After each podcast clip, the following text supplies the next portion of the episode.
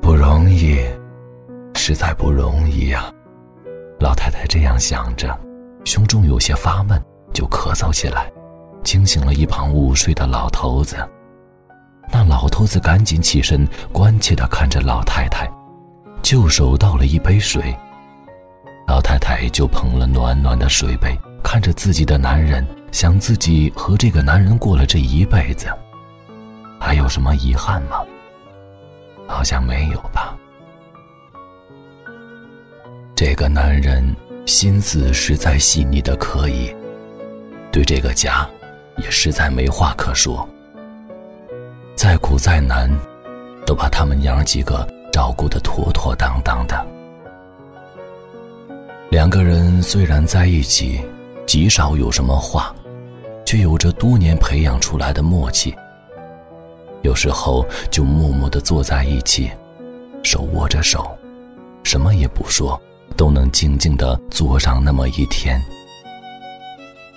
老太太就想起老头子为了这个家付出的一切。还记得一年秋天，二小子要上学，学费成了问题，家里也好久没有遇见荤腥了。老头子就在屋里坐了很久，然后起身说：“去找人借。”找谁借？其实他们在那个城市一个亲戚也没有。寥寥的几家朋友也都是一穷二白，谁知到了傍晚，老头子果然就带回来了儿子的学费，手里还破天荒的拎了一只活鸡。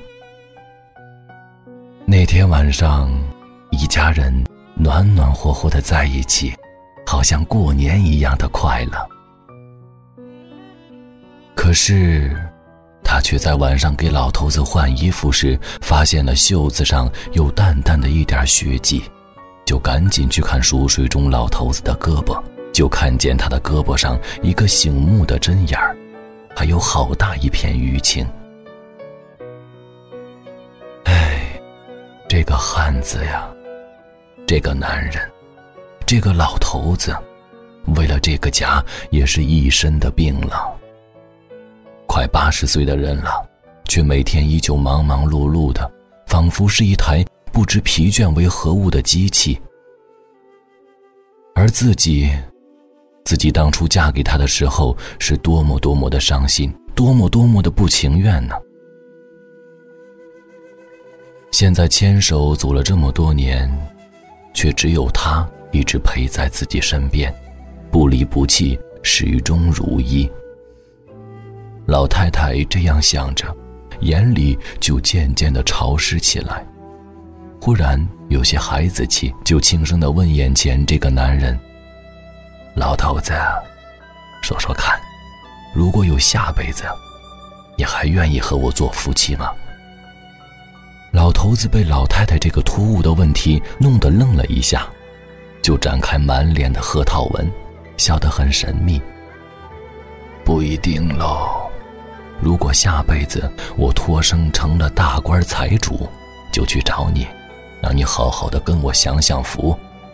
如果还是这么穷，就不了，就帮着你，帮着你找一个有钱的人家。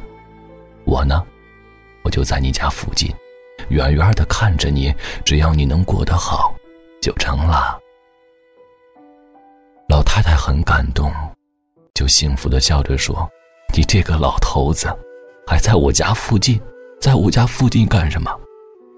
老头子就转头认认真真的看着心爱的女人，然后说：“不干什么，就，就做个教书先生呗。”老太太就突然愣住了，哀伤的看着这个和自己共度了一生的男人，想说什么却什么也说不出来，眼里的泪。却无休无止的流了下来。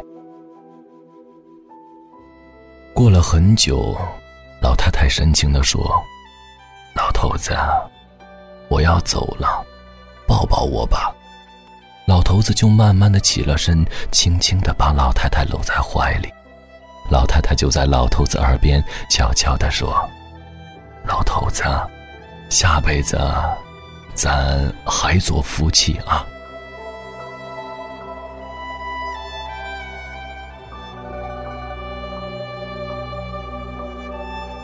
老太太和老头子的小孙女儿放学回家的时候，看到夕阳西下，火红的霞光将老头子和老太太满满的笼罩在一起，就说：“爷爷奶奶，看不出你们还这么浪漫呢。”于是惊讶的发现，老太太和老头子幸福的相拥着，已经双双去了。